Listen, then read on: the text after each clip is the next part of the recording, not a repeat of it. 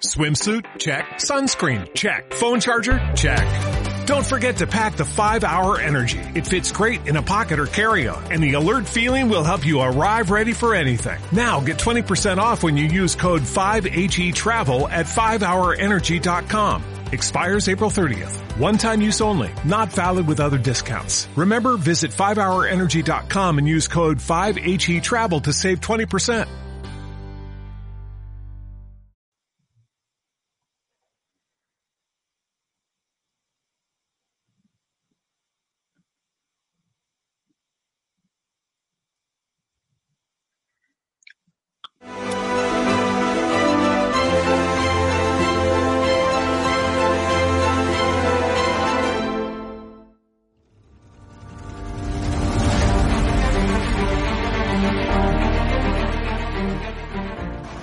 Derrotado al virus y controlado la pandemia. He decidido no hacer nada. Un dispositivo formado por más de 7.000 policías nacionales y guardias civiles. De inmediato, de inmediato. Este gobierno socialista jamás ordena a la Fiscalía porque respeta su autonomía. Es que eh, la Fiscalía de quién depende. ¿De quién depende? Sí, sí, debe del gobierno, pues ya está. El posible impacto de, la enfermedad en la economía de nuestro país son, nos arrojan impactos poco significativos. Un país que se ha especializado en sectores de bajo valor añadido, la hostelería, el turismo.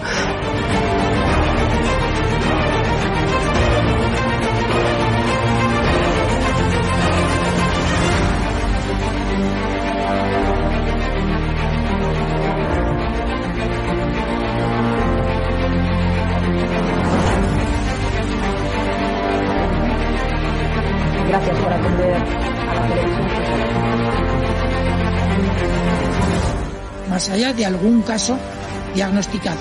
Se tratan de test fiables, homologados. Algo se ha hecho no mal, terriblemente mal. Realmente el número de personas que ha sufrido la enfermedad en nuestro país supera los 3 millones. Tengan ustedes la decencia de no gritar desde la bancada cuando un vicepresidente está en Este sistema económico no se puede vivir bien.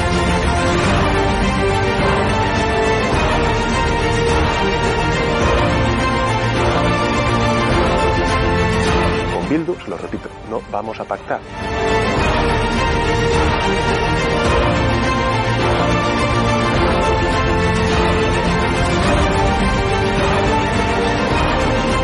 ¿Y usted qué le parece que después el rey llamara por teléfono a Carlos Lesmes?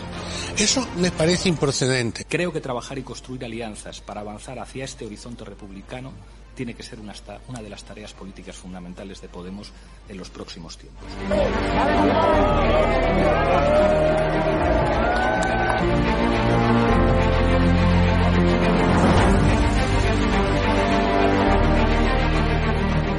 Yo no he dejado de, de autoproclamarme comunista nunca. ¿Cuándo los comunistas han tenido éxito? En momentos de excepcionalidad, en momentos de crisis. Nunca volverá la derecha venezolana, más nunca volverá a gobernar el pueblo venezolano. Se lo vuelvo a decir, no volverán a formar parte del Consejo de Ministros de este país.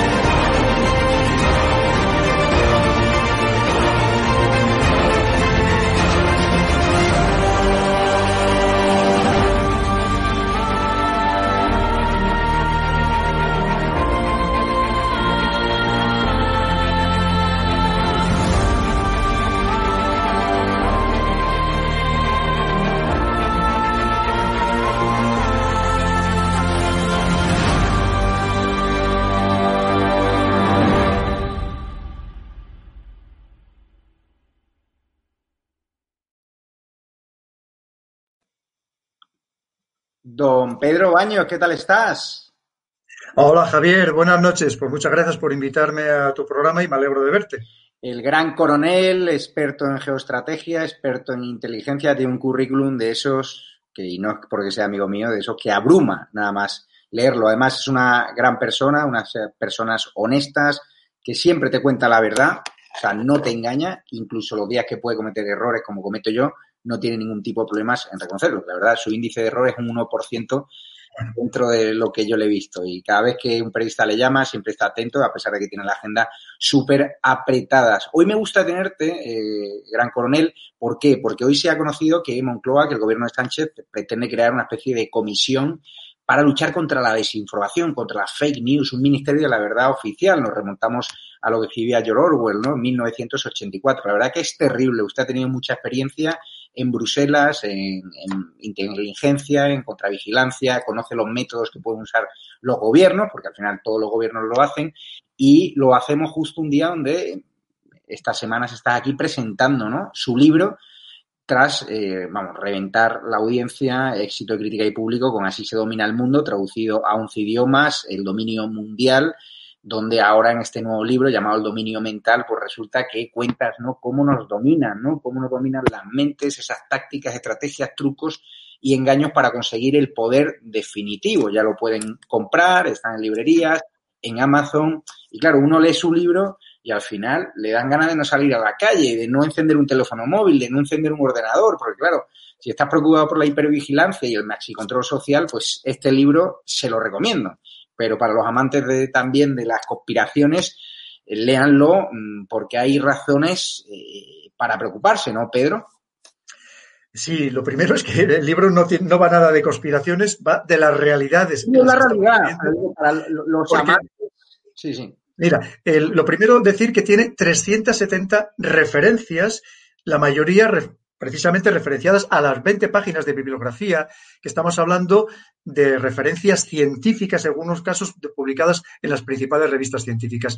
Es algo importante, el Javier, lo primero, más presentado como coronel, sigo siendo coronel en la reserva y significa que como tal sabes que yo no puedo hacer ningún comentario sobre política nacional y muchísimo menos criticar al gobierno, ni se me ocurriría, entre otras cosas, porque legalmente no puedo y si no mañana terminaría en una prisión militar seguramente.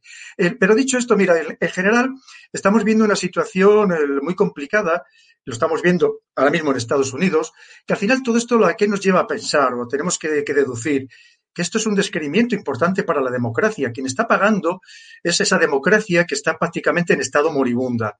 Y esto es muy, muy, muy inquietante, el Javier, porque ¿qué sucede? Esta democracia, como nace, es como un espacio absoluto para que los ciudadanos puedan expresarse con libertad. Libertad de expresión, libertad de reunión, libertad religiosa, libertad de cátedra. Es decir, el absoluto libre albedrío. Y vemos que, en cambio, en estas democracias, incluso las más antiguas, como es el caso, la más antigua del mundo en Estados Unidos, estas de verdadera democracia cada vez está más que cuestionada. Entre otras cosas porque, y lo estamos viendo, incluso la relación política, el, justicia, es cada vez más íntima. No existe esa separación de poderes o cada vez es menor. Es de hecho, es lo que están acusando los demócratas en Estados Unidos, que como Trump si va, reacude a este Tribunal Supremo, a la Corte Suprema, pues como allí la mayoría de los jueces son, se proclaman como republicanos, pues que evidentemente va a ganar el pleito que plantee con respecto al resultado de las elecciones. Esto es, esto es muy triste porque lo que nos está diciendo la principal democracia del mundo que se ha encargado durante años de expandir este sistema democrático por todo el planeta, pues resulta que lo que nos está diciendo es que no existe esa separación entre política y justicia, que la política hasta controla la justicia. Y por tanto esto me parece terrible. Y, concretamente en el caso de lo que, lo que hablamos, mira, estas libertades clarísimamente tienen que tener unos límites. No, no puede ser una libertad que se convierta en libertinaje, Javier, pero esta libertad, como tiene que estar constreñida, es por la ley, por las normativas legales. Y resulta que lo que estamos viendo en buena parte del mundo es que además de, también se está limitando por ley, pero es que además se está limitando por las administraciones al margen de las legislaciones. Y eso es muy, muy, muy, muy preocupante, porque ¿quién va a poner los límites? ¿Dónde están escritos esos límites? ¿Qué comité? Empezamos con los comités de expertos van a decidir lo que es verdad y lo que es mentira, lo que es una fake news, lo que es desinformación, precisamente cuando lamentablemente estamos viendo que los que más nos desinforman son los propios líderes políticos en general. Entonces, quiere decir que es que estamos entrando en una deriva realmente peligrosa, me atrevo a decir, peligrosa, Javier, que se aleja cada vez más de los verdaderos parámetros democráticos. Y yo creo que la sociedad tenemos la obligación, no el derecho, la obligación de reaccionar. Porque si no reaccionamos, primero esto va contra nosotros y además no estamos cumpliendo tampoco con nuestro deber de ciudadanos. Pero lamentablemente de forma muy inteligente, nos tiene en un estado de inopia, en un estado de narcotización que nos impide la reacción. Como pongo precisamente en el libro, en el dominio mental, hemos entrado en la resignación absoluta, eso que decimos, bueno, es lo que hay, ¿qué vamos a hacer? Pues claro que podemos hacer cosas. No podemos permitir que se dinamite como se está dinamitando la democracia, porque los argumentos son los de siempre. Como el que ha empleado Turquía no hace mucho, recordemos que el día 29 de julio promulga una ley que ha entrado en vigor en octubre para limitar la libertad de expresión en las redes sociales, en las redes sociales y en YouTube y también en las páginas web, en la que está cerrando decenas de miles de páginas web, censurando decenas de miles de tweets, de mensajes en Facebook, en Instagram, pero claro, es que esto también lo están haciendo países europeos de, teóricamente democráticos, que esperemos que sigamos siendo democráticos, ¿no? Que no hayamos perdido todos nuestros principios y valores fundamentales en el de espíritu democrático. Pero claro, es que esto es terrible, porque, porque ¿en qué se amparan lo de siempre? Seguridad nacional, lucha contra el terrorismo, contra el crimen organizado, la delincuencia. No, no, esto va contra los ciudadanos, que no nos engañen, porque debajo de ese paraguas se puede meter cualquier cosa. ¿Y sabes lo que se mete, Javier? Y con esto ya termino. Ya sabes, no y que yo me enrollo mucho, tú vete cortando. ¿Sabes, sabes, sabes, sabes eh, al final qué es exactamente lo que consiste todo esto? Es en evitar cualquier opinión discordante con la política oficial del gobierno.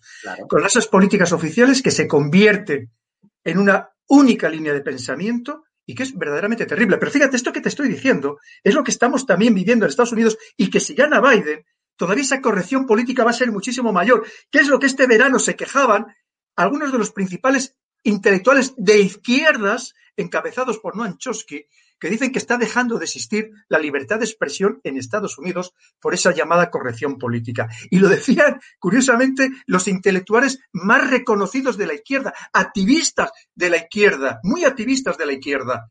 Claro, pues es que eh, ¿en qué deriva estamos entrando? Cuando resulta que en Estados Unidos, por opinar en contra de esas políticas oficiales, se ha despedido a personas, no políticas oficiales, de esas corrientes de pensamiento que nos tratan de imponer. Se están despidiendo a personas de universidades, de periódicos, de otros medios de comunicación.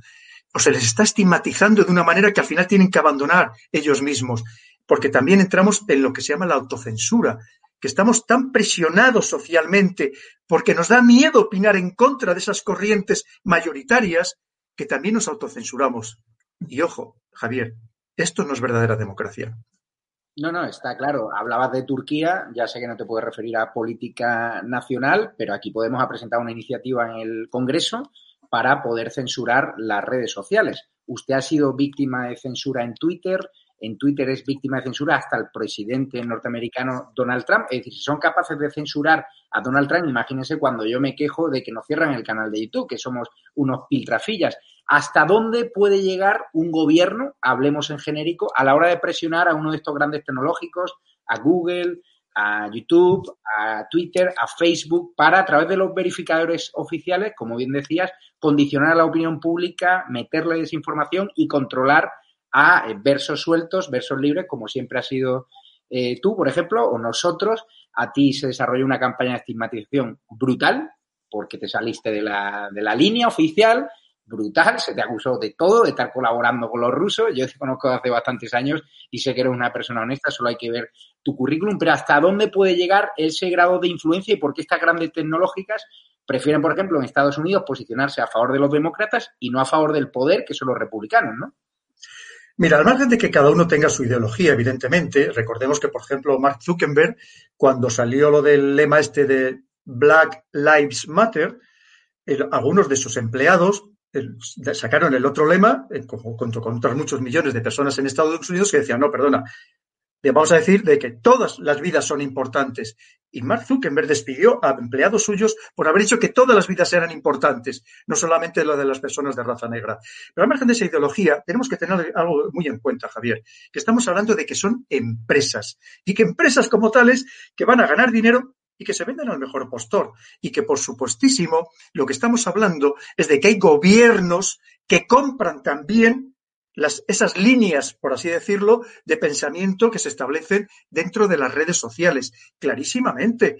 Y los gobiernos que llevan mucho tiempo escuchando las redes sociales, como se dice en el argot de inteligencia, y condicionándolas y que tienen personas que están encargadas de condicionar lo que se dice en las redes sociales, también a su vez hacen lo posible para que esas redes sociales actúen en su propio beneficio. Y en cada país, además, no es el mismo el Twitter que vemos aquí que el que se pueda ver en otras partes del mundo. Es más, ni siquiera el, el Twitter que te veas tú es exactamente igual que el mío, porque los que nos mandan son mensajes personalizados a cada uno de nosotros, basados en los algoritmos, en todos aquellos que hemos interactuado con la red.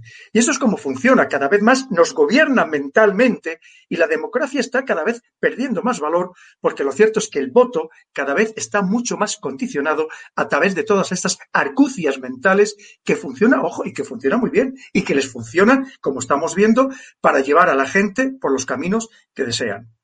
Te pregunta Jesús Domingo Garzo, que nos ayuda además, saludo a mi coronel, ¿cree que los poderes que gobiernan el mundo están usando el 1984 de Orwell como manual de instrucciones y España no es menos?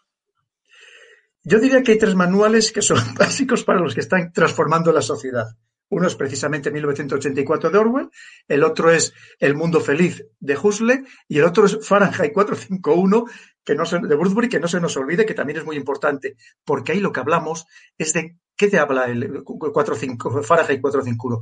De, que las personas dejen de leer, dejen de informarse, para que solo reciban información aquella que interesa al poder, a las élites dominantes. Pero efectivamente, si hablamos también de mundo feliz, al final nos tienen entretenidos lo que Hasley llamaba el soma, esa droga, ese psicofármaco, que aquí está mezclado entre, entre también los psicofármacos y el entretenimiento masivo absolutamente espuma pura, que no deja ninguna sustancia, pero que nos tiene distraídos, que esa es la clave. Y por supuestísimo, es que 1984 parece que sea el manual de cabecera de, algunos, de, algunos dirigentes del mundo, pero como digo, que no solamente pasa aquí, cada vez lamentablemente está pasando más, porque la pandemia está agudizando todo este fenómeno. Al final estamos entrando, como tú decías al principio, en esa hipervigilancia absoluta para conocernos y una vez que nos conocen, que tiene establecido un perfil sobre nosotros, a partir de ahí establecer ese control social, tanto como persona individual como conjunto de la sociedad. Fíjese, Pedro, que a nosotros eh, YouTube nos cerró el canal por ir en contra de las directrices de la OMS, es decir, por demostrar que la OMS había mentido en algunos aspectos y por demostrar que la versión del gobierno oficial de que la Comunidad de Madrid tenía todos los hospitales saturados cuando la propia Comunidad de Madrid, la fuente oficial, la autoridad local pertinente, nos decía que no. Y había imágenes que demostraban que los hospitales en Madrid no eran para nada, no estaban saturados. YouTube, en cambio, nos dijo que ellos consideran la versión oficial la OMS y consideran la versión oficial el gobierno central. ¿Cómo podemos luchar frente a eso? Es decir, cuando un gigante tecnológico tipo YouTube o Google reconoce que su versión oficial es una institución como la OMS, donde ha dado muchísimo bandazo y donde los periodistas, expertos, Iker Jiménez, Gaona, en su canal de YouTube, han demostrado que en muchas ocasiones pues han patinado, pero claro, caemos en el riesgo de la autocensura. ¿Qué es la verdad oficial? ¿Lo que diga la OMS o lo que digamos los periodistas? ¿Cuántos escándalos de corrupción se han destapado acudiendo a fuentes oficiales? ¿Cómo podemos luchar? ¿Cómo pueden luchar los ciudadanos contra esa censura en la que participan grandes tecnológicas y grandes empresas americanas. No es fácil, pero tenemos que intentarlo. Mira, efectivamente, entre otras cosas, en el libro En el dominio mental yo soy muy crítico con estas también estas agencias de verificación de la verdad, como que la verdad se pusiera a verificar porque fuera algo absoluto, ¿verdad? Eso es lo primero. Y luego, efectivamente, se están produciendo censuras que a mí me parecen absolutamente inaceptables. Vamos a ver, si estamos en un sistema democrático, tú no puedes censurar basándote en nada. Que hay algo no que lo diga una persona, hay algo que empieza a correr, que sea un bulo, que efectivamente perjudique, ojo, no a los políticos, a la clase política, que perjudique a la sociedad, que perjudique a los ciudadanos de verdad. Como se debe responder es con argumentos, con argumentación, no con censura. Es que una vez más, si entramos en el ámbito de la censura, ¿dónde está el límite, Javier? ¿Quién va a poner el límite? ¿Quién va a decidir lo que es bueno y lo que es malo? Y sobre todo, eh, otra cosa, lo mismo, lo de los delitos de odio. ¿Qué es delitos de odio? Eso tiene que estar perfectamente reflejado en el Código Civil, en el Código Penal, en la legislación. Eso no puede estar de determinado por una administración cambiante y que no sabemos quién va a llegar al poder. Solución, bien claro, es que tenemos que saber muy bien cuando votamos, tenemos que saber a quién estamos votando. Los ciudadanos de todo el mundo occidental, de todo este mundo libre, que todavía nos consideramos algo libres, tenemos que saber muy bien a quién estamos votando. Y que además, lo primero, lo primero que teníamos que hacer los ciudadanos, que también lo pongo en el libro, en el dominio mental, lo primero que teníamos que hacer, que si ese político cuando llega al poder vemos que el primero no está cumpliendo con aquello que nos había prometido y que incluso sus currículos son falsos, les deberíamos poner de patitas en la calle lo primero es que no podemos consentir en este estado de apatía total ciertas cosas que nos estén casi insultando a la cara, mintiéndonos a la cara y que en cambio no reaccionemos de ninguna manera. Es verdaderamente inaceptable. Y para ello, además, este movimiento social, por supuesto siempre pacífico, cómo no, pero que debemos tener una, una voz alta, lo que tenemos es que exigir que los políticos que lleguen, por cierto, que tienen que ser los mejores, los mejores, que hay que pagarles muy bien, se les paga lo que sea necesario, pero también se les controla muchísimo más de lo que le estamos controlando actualmente. Y lo que tenemos que exigirles, para mí, tres características básicas, que sería un poco lo que hablamos muchas veces también de la ética, la estética y la épica, que básicamente es, estaríamos hablando de la, de la estética, la honradez, hay que demostrar no solamente que lo eres, sino que demostrar que eres honrado. Y estamos viendo tantísimos casos por parte de unos y por otros, Javier, que yo aquí no, no voy absolutamente contra nadie, que están demostrando que la honradez deja bastante que desear. En muchos casos, por supuesto, hay políticos todavía muy vocacionales. Por otro lado, estaríamos hablando de la transparencia, que al final es un poco también la imagen que, que se traslades, una imagen de absoluta transparencia. Tú tienes que ser que lo que estés haciendo lo estés haciendo porque de verdad de corazón pienses que beneficia a los ciudadanos y no a tu partido político, por supuesto, no a ti mismo, ni siquiera a tu gobierno. Estamos hablando de que tiene que ser más ambicioso y que hay que volcarse en el ciudadano, las necesidades reales de los ciudadanos, las estructurales, comenzando, por supuesto, por las sanitarias, pero también por la economía. Porque, ojo, la economía cuando se degenera, Javier, también mata. Y la tercera condición, además de la transparencia y la honradez, estaríamos hablando de una verdadera vocación de servicio. No podemos permitir advenedizos, no podemos permitir personas que vienen a hacer negocio o a vivir de la política. Y yo creo que eso tenemos que ser muy conscientes y aprender de estas lecciones, que ojalá las aprendamos para cuando votemos en las siguientes elecciones, saber a quién estamos eligiendo. Y no se trata de que venga una élite a gobernar, que no, que no se trata de eso, yo prefiero una persona, es más, que venga de capas muy bajas, muy humildes de la sociedad, que haya pasado por todo, que conozca de verdad las dificultades que significa salir adelante todos los días para un obrero, para un trabajador, para un, un, pequeño empresario, para una persona que tiene un bar, un restaurante, un pequeño negocio, y que venga desde abajo y que no venga desde las élites, pero alguien que venga con esa vocación de servicio y de verdad a satisfacer las auténticas necesidades de los ciudadanos. En su libro, que es una maravilla, El dominio mental, dibuja un perturbador porvenir. Hablas de técnicas muy sutiles, hablas de manipulación cultural y psicológica, de deformación de voluntades personales, control de la información que hemos estado hablando y el uso también, atención, de neurotecnologías o la inteligencia artificial en todos los campos, incluido el militar, para controlar nuestra mente. De las técnicas que usted desarrolla en su libro de control de la masa, ¿cuál crees que es la más sutil y, por tanto, la más efectiva.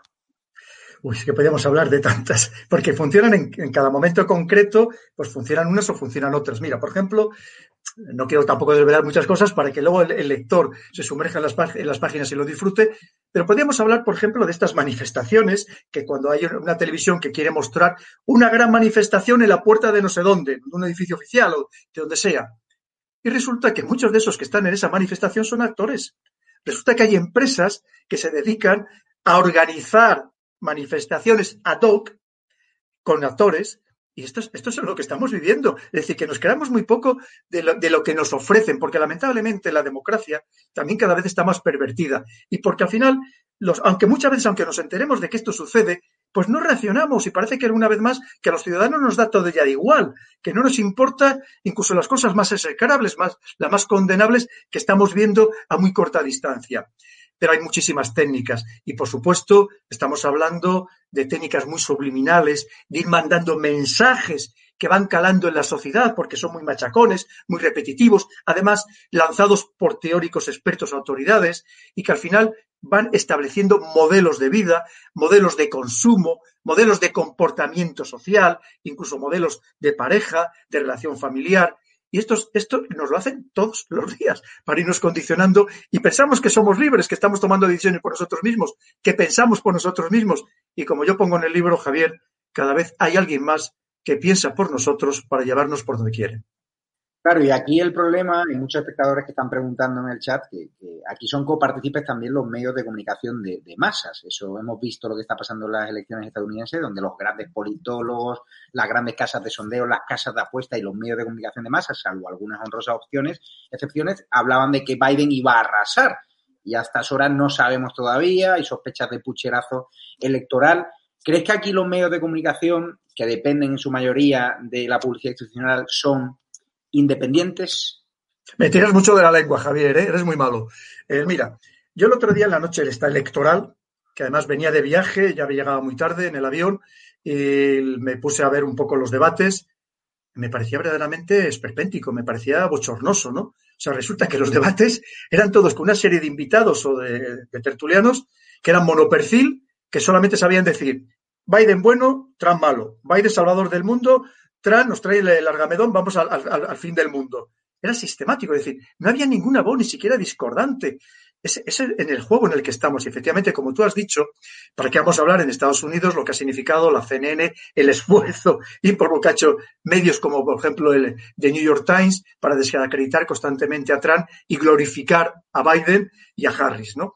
Es, pues, es que como está funcionando todo y las redes sociales han hecho exactamente la misma campaña. Y si me apuras, no solamente eso, las plataformas digitales de televisión, los últimos documentales que han echado relativos a Estados, que han emitido relativos a Estados Unidos, eran todos de modo sistemático para lavar la imagen de Hillary Clinton, de John Podesta, lo bueno que eran los demócratas y lo terrorífico que había sido para Estados Unidos Trump, que parece ser que ha entrado en muchas guerras, que, el, que ha atacado no sé cuánta gente, que ha empobrecido voluntariamente el país, en fin, pues todo lo que estamos viendo para que veamos cómo funciona esto. Al final son argucias muy bien montadas, estrategias perfectamente diseñadas para llevarnos por ciertos caminos, entre otras cosas, en este caso, para condicionar el voto, que parece que votamos también todo el mundo, pero al final también ese voto también pesa, incluso lo que opinemos el resto del planeta, también pesa incluso en las elecciones estadounidenses. Le hablo en genérico ya que, bueno, no puede hablar de política nacional. Los gobiernos tienen técnicas sutiles, técnicas extrajudiciales para espiar a periodistas en esa obsesión de crear comisiones contra la desinformación, de controlar la verdad oficial, es decir, pueden espiar a un periodista sin tener una autorización judicial y hablo, insisto, en genérico. Es que es a lo que vamos, Javier, es lo que estamos comentando. Es que esto, esta vigilancia para que no desinformen, para que no perjudique teóricamente a la seguridad nacional, debe estar regulada y controlada y dirigida por el Poder Judicial, por supuestísimo. Es que estamos hablando de las libertades y fíjate, estamos hablando del, de la libertad ni más ni menos que de prensa, que es esencial. Es decir, lo, a un periodista no se le puede controlar, porque controlar a un periodista significa controlar sus fuentes, entre otras cosas, y eso va contra de cualquier principio democrático. Y en cambio estamos viendo cómo las administraciones, los gobiernos, se están arrogando ese poder. Y como digo, me parece muy, muy, muy preocupante, Javier. Ha llegado una pregunta, está el chat que arde, eh, ahora hablaremos. Eh, Natis, coronel, ¿cree que Occidente se dirige al mismo modelo de control social que China? De hecho, ya tenemos bastante control social. Lo que pasa es que una vez más, pues como hacíamos el caso de Turquía, China lo hace de una manera abierta. ¿Y aquí qué se hace? Pues esta vigilancia a la que estamos todos sometidos con nuestros aparatitos electrónicos inteligentes que nos rodean, el móvil, el ordenador, la televisión y cada vez más incluso aparatos tan sumamente banales como puede ser hasta el aspirador o la batidora, pues todo eso al final nos, nos genera un control que además lo estamos poniendo en nuestra propia casa, nos, nos genera un control de los ciudadanos que sirve básicamente con dos finalidades. Por un lado, finalidades económicas y por otro lado, finalidades políticas, claramente políticas. Porque también ese sistema de punto social que hay en China, aquí indirectamente también funciona. Con todo ese control que se pueden comprar los datos sobre nosotros, a lo mejor mañana no nos dan un puesto de trabajo. A lo mejor mañana que a eso vamos, no nos dejan entrar en algún país o no nos dejan entrar en determinados edificios oficiales, porque a lo mejor dijimos alguna cosa que no convenía en alguna red social en algún momento, aunque hubiera sido hace años. Claro que también estamos avanzando cada vez más a ese modelo de control social, lamentablemente. Querido coronel, a Santiago Abascal se le criticó mucho que hablase de George Soros en el Congreso de los Diputados. Le tacharon de, la oposición, bueno, del gobierno y de otros partidos de la oposición como el PP, que era una fricada hablar de China. Cuenta y pregunta a Kate, eh, George Soros, si está comprando e invirtiendo una cantidad inmensa de millones de euros, de dólares en muchas empresas y ciudades de Estados Unidos. Hablar de George Soros ¿Es necesario o es una fricada como algún partido de la oposición como el Partido Popular acusó a Santiago Abascal? Mira, George Soros, y no me voy a extender mucho sobre el tema, pero te os puedo garantizar que tiene mucha más influencia de la que aquí nos han hecho creer. Es más, el, pero no solamente aquí, estamos hablando en buena parte de Europa y, por supuesto, también en Estados Unidos hay que pensar que además probablemente George Soros no sea nada más que la cabeza visible de alguien más que, hay detrás, que, a su vez incluso le maneje al mismo, pero claro que tiene una grandísima influencia, pero ha tenido y además es que solamente es que es algo obvio, solamente hay que estudiarlo un poco, analizarlo un poco en profundidad y ver además dónde tiene acciones, dónde tiene intereses y curiosamente en muchos medios de comunicación, incluso en Europa, vamos a dejarlo ahí, incluso en, aquellos think tanks aparentemente independientes, en, incluso algunos muy importantes think tanks en páginas web dedicadas a temas de política internacional, a relaciones internacionales, a temas políticos, también tiene una gran influencia, porque hay muchas maneras de condicionar esas líneas editoriales, entre otras cosas, porque aunque sea un accionista minoritario, hay muchas maneras, como digo, de inyectar dinero indirectamente para que al final estos medios consigan decir aquello o hagan, digan aquello que a George Soros le interesa en su mundo ultraliberal que persigue una serie pues, de, modificaciones sociales y que, por cierto, en, grandes, en muchos sitios, en gran medida, le funcionan muy bien porque las consigue. Eh, hay muchísimas preguntas sobre política nacional, sobre el futuro, por ejemplo, de las Fuerzas Armadas aquí en España. No sé si ahí te podrías mojar o tampoco es que preguntan algunos espectadores por el ejército español, el futuro, así en general. Mira, la situación en cuanto a material, pues es, la que es. Evidentemente, ahora mismo, como está el país, pues tampoco es el momento de reivindicar unos, unos presupuestos mucho más abultados, ¿no? Eso, eso está claro. Pero hay que pensar que nosotros tenemos una gran ventaja en el ejército español, que sabéis cuál es, es nuestro valor humano. Nuestros soldados, hombres y mujeres que son verdaderamente excepcionales, que lo hemos demostrado en casi 30 años de operaciones de paz, donde han participado más de 150.000 militares y en todos los sitios hemos sido acogidos con cariño, hemos hecho una grandísima labor, la que nos han encargado, la que sea, si es de combate, de combate, si es una misión humanitaria, humanitaria, porque el valor de nuestros soldados es verdaderamente excepcional en todo el mundo. Y pensando que cuando tú tienes la fuerza la fuerza moral, la fuerza que te da ese valor humano. En lo material se puede comprar mañana si es necesario. Lo importante es seguir manteniendo una buena enseñanza de calidad en las academias militares y, por supuesto, seguir manteniendo un espíritu que todavía sepamos para qué sirve el ejército español. Mucho, más allá, por supuesto, que hace una labor maravillosa de para apagar incendios o para acudir en, las inundaciones. Que sepamos para qué sirve. Y yo creo que todavía ese espíritu, afortunadamente, todavía no lo hemos perdido, porque probablemente sea la única institución actualmente estatal que afortunadamente todavía no está politizada. Jesús de la Iglesia pregunta, por desgracia, acabaremos en un conflicto, las personas que no compremos el discurso obligado seremos exterminados, dice a que sí. Si no exterminados, eh, gracias por la pregunta Jesús, si no exterminados físicamente, van a ser exterminados socialmente. Esa, estigmatización social que al final te aparta de cualquier, de cualquier sitio, incluyendo de las redes sociales, porque además ahí sí que vas a ser exterminado clarísimamente, ¿no? te, te van a expulsar de ellas. Es a lo que estamos yendo. Vemos que como no nos interesa la opinión de una persona, lo primero es que cuando no interesa la opinión de una persona, lo primero es que no vas a aparecer en un gran medio, Javier, y tú lo sabes. Lo primero es porque no te van a llamar, porque obviamente no interesan esas opiniones discordantes. Y además, incluso aunque lo digas en medios minoritarios, pues efectivamente inmediatamente lanzan a todas sus huestes digitales, que las hay, y además algunos casos, en algunos casos que actúan inocentemente, que no saben lo que verdaderamente lo que están haciendo, y otros casos claramente pagadas, entre otras cosas, la compra de estos bots, de estos bots, además de calidad, que interactúan para desprestigiarte en cualquier red social. Por supuesto que sí. Cada vez vamos a, a estar más exterminados todos aquellos que intentemos plantear una alternativa y sobre todo una alternativa que haga despertar a la sociedad y que que queramos reformar la democracia, que queramos mejorar la democracia en la que estamos y que desde luego no va a ser sencillo. Hay una reflexión que sé que no te puedes mojar porque no puedes hablar de política nacional, pero que la hace José Pérez, que además nos ayuda. Solo hay que ver el vídeo de Casado y Arrimadas entrando en el Club Bilderberg en 2019, le sumamos a George Soros y la ecuación. ¿Qué opinión tiene usted del Club Bilderberg? Se ha escrito muchísimo, hay personas que se lo creen, otras personas que son detractores. ¿Maneja tanto el Club Bilderberg a nivel global? Es lo que hablábamos antes, Javier. Todo esto, el Club Bilderberg, Latilateral, todas estas grandes organizaciones multinacionales donde se reúnen los poderosos políticos, económicos, tanto los actuales como los que se creen que pueden llegar a, a gobernar los países. En realidad, todo aquello que conozcamos probablemente no tenga el verdadero poder.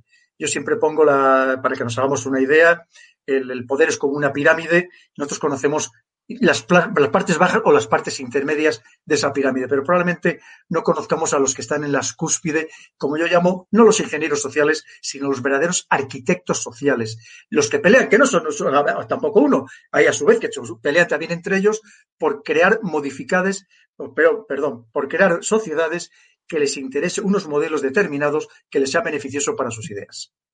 Hay una de las técnicas que usted desarrolla en su libro que es generar miedo, fundir el miedo a la población, ¿no? Cuando yo conocía esa noticia de la Comisión de la Verdad, del Ministerio de la Verdad del Gobierno, pues al final nosotros somos un periodistas libres, críticos, que vamos a contracorriente en este canal de YouTube y en los programas en los que usted eh, participa, al final te entra el miedo. Imagínese eh, un ciudadano que tiene un pequeño negocio a la hora de promocionar canales de YouTube como estado de alarma, dice, a ver si invierto aquí algo de publicidad y, y, me cierran, puede haber inspecciones fiscales. La gente pregunta en el chat, ¿cómo nos organizamos frente a un gobierno, hablo en genérico, que quiere controlar los medios de comunicación, de hecho ya hace, lo hace, pero no solo aquí, sino en todo el mundo, que quiere censurar, que quieren crear ministerios de verdad social, es decir, ¿qué hace el pueblo? Nos movilizamos, no nos conectamos a Internet para que no nos roben los datos, eh, tratamos de conectar VPN fuera de España. O sea, la gente quiere soluciones, ¿no? Frente a este perturbador horizonte que está dibujando. Claro, y las hay, lo que comentábamos, Javier. Mira, el, problema es que lo, primero tenemos que ser conscientes de que el problema existe, ser conscientes de que estamos perjudicando la verdadera esencia de la democracia, ser conscientes de que los, los ciudadanos estamos perdiendo esa soberanía que nos habían dicho que en los sistemas democráticos debíamos tener. Y a partir de ahí tenemos que actuar. Y actuar primero claro, que nos dejen de, de, mantener absolutamente la inopia con este entretenimiento masivo, dedicarnos a leer medios alternativos, a ver medios alternativos, a formarnos verdaderamente bien y no esa formación o esta educación cada vez más deteriorada, donde se busca que pasemos el rato en la escuela o en el colegio, pero que en realidad no aprendamos los fundamentos de la vida. Y eso es lo que tenemos que reaccionar. Y una vez que ya somos conscientes de eso y que hemos levantado la cabeza, que abrimos un poco el foco, pues a partir de ahí tenemos que buscar fórmulas de unirnos los ciudadanos claramente para alzar la voz. Como digo siempre de forma pacífica, que la violencia al final no funciona y a lo mejor si actuamos de forma violenta, lo que vamos a, lo único que vamos a generar es una represión una represión que todavía nos perjudique mucho más. Pero sí que tenemos que ser conscientes de que hay que levantar esa voz y que tenemos que hacerlo a través de los medios que nos dejen. Claro, el problema es que nos dejen hablar en algún sitio o que no, terminen por censurar absolutamente todo o prohibir absolutamente todo por aquello de que digan que a lo mejor estamos dañando la seguridad nacional. Eh, dice Gema, qué lujazo de entrevista al coronel Baños, que lo admiro muchísimo y precisamente me estoy leyendo su último libro, El dominio mental, que de hecho voy a poner en el chat el enlace directo a Amazon para que ustedes lo puedan comprar. Nosotros de Estado de Alarma lo recomendamos porque, como bien decía Pedro, esto no es una conspiración, esto es una realidad. Aunque uno cuando lee el libro, pero esto puede ser real, yo les aseguro que todo lo que cuenta Pedro Baños, lo conozco de hace muchos años, es real y ha sufrido campañas de estigmatización, de señalamiento y de fake news brutales precisamente por escribir libros como ese. Le pregunta, Gema, la geopolítica actual va más allá de los límites geográficos. ¿A qué aspira? Sí, eh, Gema, lo primero, darte las gracias por la amabilidad. Mira, efectivamente, Gema, tienes mucha razón. Cuando hablamos de los orígenes de la geopolítica, esa palabra geo, obviamente estaba relacionado, estamos hablando de finales del siglo XIX, principios del XX, estaba íntimamente relacionado con la geografía. De hecho, se llegó a llamar en sus, en sus inicios también geografía política. Pero hoy en día estamos hablando de algo diferente. Hay que pensar que hay otros escenarios mucho más allá de la geografía física. Estamos hablando, por ejemplo, del espacio y, cómo no, del ciberespacio, donde se libra una batalla permanente también entre los gobiernos, entre estos poderes, entre los servicios de inteligencia y además, entre otras cosas, para desinformarnos, para la manipulación mediática, para la manipulación mental en ese ciberespacio y por tanto no solamente hablamos de la geopolítica tradicional, sino como yo pongo en el libro en su título, de esa geopolítica que ha ido mucho más allá y que nos ha invadido nuestra mente. La geopolítica verdadera es el control de la mente de personas y de sociedades, porque si logras controlar la mente de las personas y cada vez más nuestro cerebro, ¿Para qué necesitas ni siquiera aviones de combate, ni siquiera o necesitas portaaviones de propulsión nuclear? Si la clave es, como estamos viendo, cada vez más atacar a nuestro punto más débil, a nuestro talón de Aquiles, la mente. Porque una vez que no la tienen controlada, controlan nuestros pensamientos, nuestras acciones y nuestras decisiones, Javier. Pedro, usted va a contracorriente, tiene miedo eh, por su integridad, ya la han señalado, le han estigmatizado, nosotros le apoyamos, todos los espectadores de estado de alarma le mandan un fuerte abrazo de aquí, todos nos creemos a pie juntillas lo que usted publica, pero tiene miedo ya de su integridad física porque usted está publicando técnicas muy sutiles que movilizan a miles de millones de personas y que el poder no quiere que, que se conozcan. ¿no? Pues mira, Javier, tú ya sabes que el primero de mis libros está prohibido en tres países, está censurado en tres países. es eso como todo, hay personas que lo leen en los libros y hay personas que lo vivimos. A mí, a partir de la publicación del primer libro, hay sitios en España que me han dejado de llamar tanto para medios de comunicación como para publicar en ciertos lugares, que muchas veces ellos mismos se han significado clarísimamente al hacer eso, porque lo han puesto muy claro a quién sirve, ¿no? A qué intereses sirve. Está clarísimo. Pero por otro lado, Mira, yo pienso el que todavía sigo siendo militar y los militares somos militares hasta que, hasta que nos morimos, estemos en la situación que estemos, en la reserva, retirados, incluso aunque perdamos la, la, condición militar por resolución judicial, siempre vamos a conseguir considerando los militares. hombre, al militar, por lo menos, el valor se nos supone. Solo faltaría que a mí esto me fuera a amedrentar. Al contrario, a mí estas cosas me motivan. Es verdad que recibo muchos ataques, los voy a seguir recibiendo y todavía no tengo todas conmigo que este libro del poder mental, que también desvelo tantísimas claves, que dejo a tantas personas al descubierto, a tantas entidades, no sufra también la censura antes o después y ya buscarán algo para alegar. me han llamado de todo, ya no saben ya qué buscar, pero encontrarán seguramente algo, alguna frase que saquen de contexto para decir, mira, pues ahora es no sé qué, y a partir de aquí esta persona hay que sacarla completamente del circuito social. No lo descartemos, Javier. El problema es que ya hay muchos ciudadanos españoles que se han dado cuenta que los que estamos ya fuera del circuito social o del circuito mediático tradicional, sales por la calle y supongo que le pasará a usted la cantidad de muestras de agradecimiento que llegan y eso es lo que nos hace seguir remando y seguir escribiendo, ¿no? Para que esas personas conozcan la verdad. Los gobiernos siempre dicen, no, queremos crear ministerios de verdad oficial, comisiones contra la desinformación, y hablo en genérico porque hay injerencias extranjeras. ¿Realmente hay injerencias extranjeras en países europeos o es más la obsesión del gobierno de excusarse ante la opinión pública porque lo que quieren controlar es a sus ciudadanos eh, oriundos? Siempre ante la incapacidad hay que culpar a alguien, y siempre hay que buscar algún enemigo externo. Esto es algo tradicional, esto no es nuevo ni muchísimo menos, ¿no? Y por lo tanto, pues dices, bueno, cuando, además, te sirve como disculpa, como bien has dicho, de que cuando quieres controlar algo, dices, oye, es que nos pueden atacar desde algún sitio, que no significa que en algún momento determinado no haya actuaciones por parte de otros países, sobre todo de las grandes potencias, para tener en su lugar, en el gobierno, a personas que le sean afines. Ojo, que esto lo han hecho todas las grandes potencias y lo van a seguir haciendo, por supuesto. Estados Unidos, Rusia, China, todas las grandes potencias lo van a intentar. Clarísimamente tener en el gobierno, en el poder, a personas que coincidan con sus postulados y que además facilite sus intereses geopolíticos y económicos. ¿Cómo no? Por supuesto, pero al margen de eso, muchas veces es como la Unión Europea, que vemos la situación en la que está, con una inoperancia bastante grande en tantísimos campos, Dice, no, es que la culpa la tiene otro país. No, no, vamos a ver, no nos culpemos a los demás, primero entonemos el mea culpa, veamos lo que estamos haciendo mal y seamos una vez más honrados y transparentes, como decía antes Javier, porque si no lo único que estamos haciendo clarísimamente es engañar a la ciudadanía, que lamentablemente es lo que vemos que sucede todos los días. Y por cierto, Javi, si me permites, mira, hay algo muy importante. Yo sobre todo no tengo ninguna verdad, como no la tenemos ninguno, la verdad siempre es relativa, solo faltaría, jamás presumiría yo de ello, en absoluto. Yo cometo errores todos los días como todo el mundo. Lo importante es que pensemos, que todas las personas pensemos por nosotros mismos, que no nos dejemos condicionar, que reflexionemos sobre las cosas, que dudemos de todo, que es la verdadera sabiduría, de toda la información que nos trasladan. Y para eso tenemos que tener un tiempo para la reflexión. Y muchas veces esta abundancia de información, esta sobreinformación, que también es intencionada, nos impide esa reflexión diaria, pero que tenemos que intentarla hacer. Ese momento también de recogimiento personal para saber si el camino por el que nos están llevando es el camino que a nosotros como persona nos interesa o es el camino que le interesa a otros.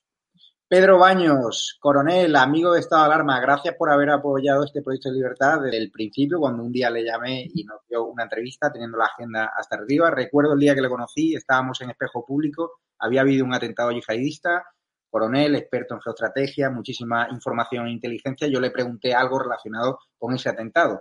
Fue una persona tan honesta que en vez de decir lo que suelen decir los papagayos de la televisión, inventarse sobre, no, pues tengo fuentes y tal, me dijo Javier, no lo sé espérate que... y a los dos días ya me confirmó la información, con lo cual todo lo que lean en el dominio mental, que recomiendo, he puesto ya el enlace en el chat, es real. Prepárense, eh, revelémonos de forma educada, de forma civilizada, extrememos las precauciones y sobre todo apoyen a personas tan honestas, tan íntegras y tan valientes como Pedro Baños. Vayan ya a las librerías, vayan a Amazon, compren su libro, El dominio mental y los otros libros que la verdad que son una auténtica maravilla. Y esto, como ha dicho Pedro, no es una conspiración, es una realidad que ya sufrimos en España. Y por cierto, Pedro, y ya te despido que tienes mucho lío, ya vendrás otro día, que los espectadores se han quedado con ganas de volverte a preguntar.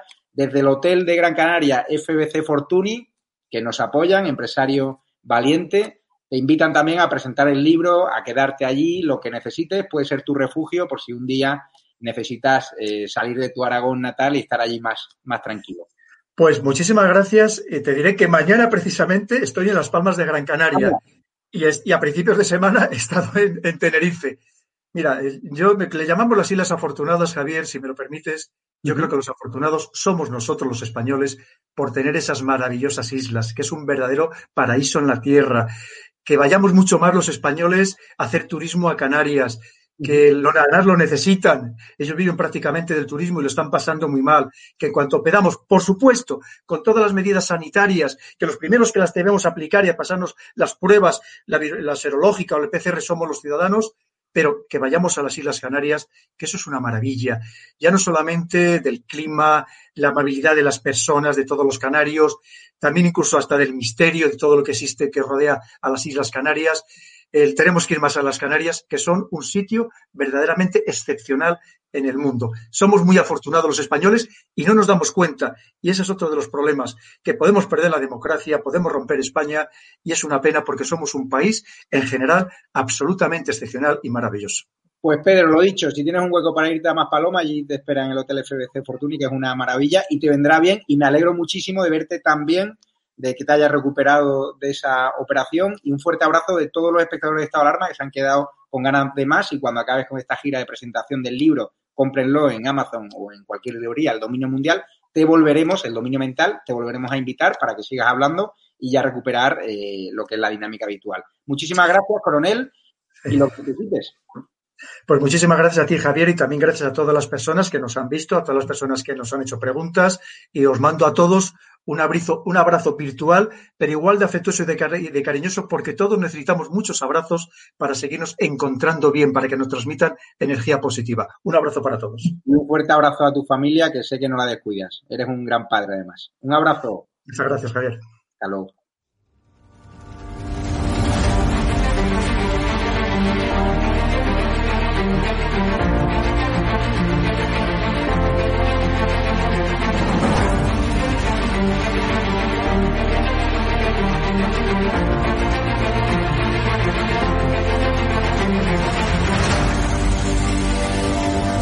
873 consultas eh, que han venido a, través del canal de estado de alarma y de ellas pues ha habido un porcentaje muy muy alto que, que son clientes nuestros ya.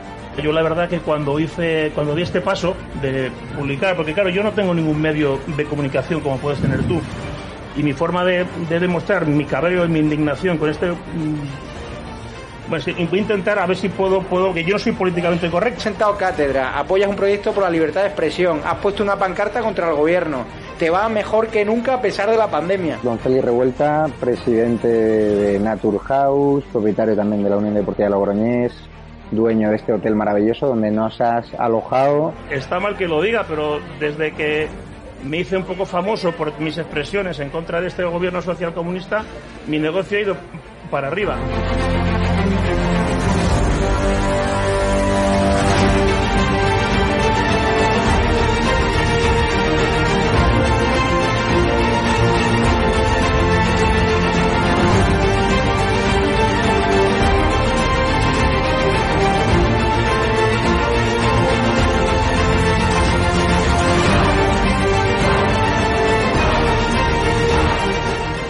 Necesitamos empresarios valientes como tú que quieran dar a conocer sus productos y que quieran, a su vez, defender la libertad con un proyecto como estado de alarma, el mejor lugar para anunciar tus productos o servicios. No hemos tenido ningún problema desde que estamos en estado de alarma ni por estado de alarma y ha sido totalmente beneficioso. Te lo agradezco de corazón porque hacen falta más empresarios como usted que apuesten por proyectos socialistas, por la libertad de expresión y por alojar por la libertad a personas con independencia de su ideología. Es que aquí puede venir quien quiera. Apóyanos porque merecerá la pena y juntos llegaremos muy lejos.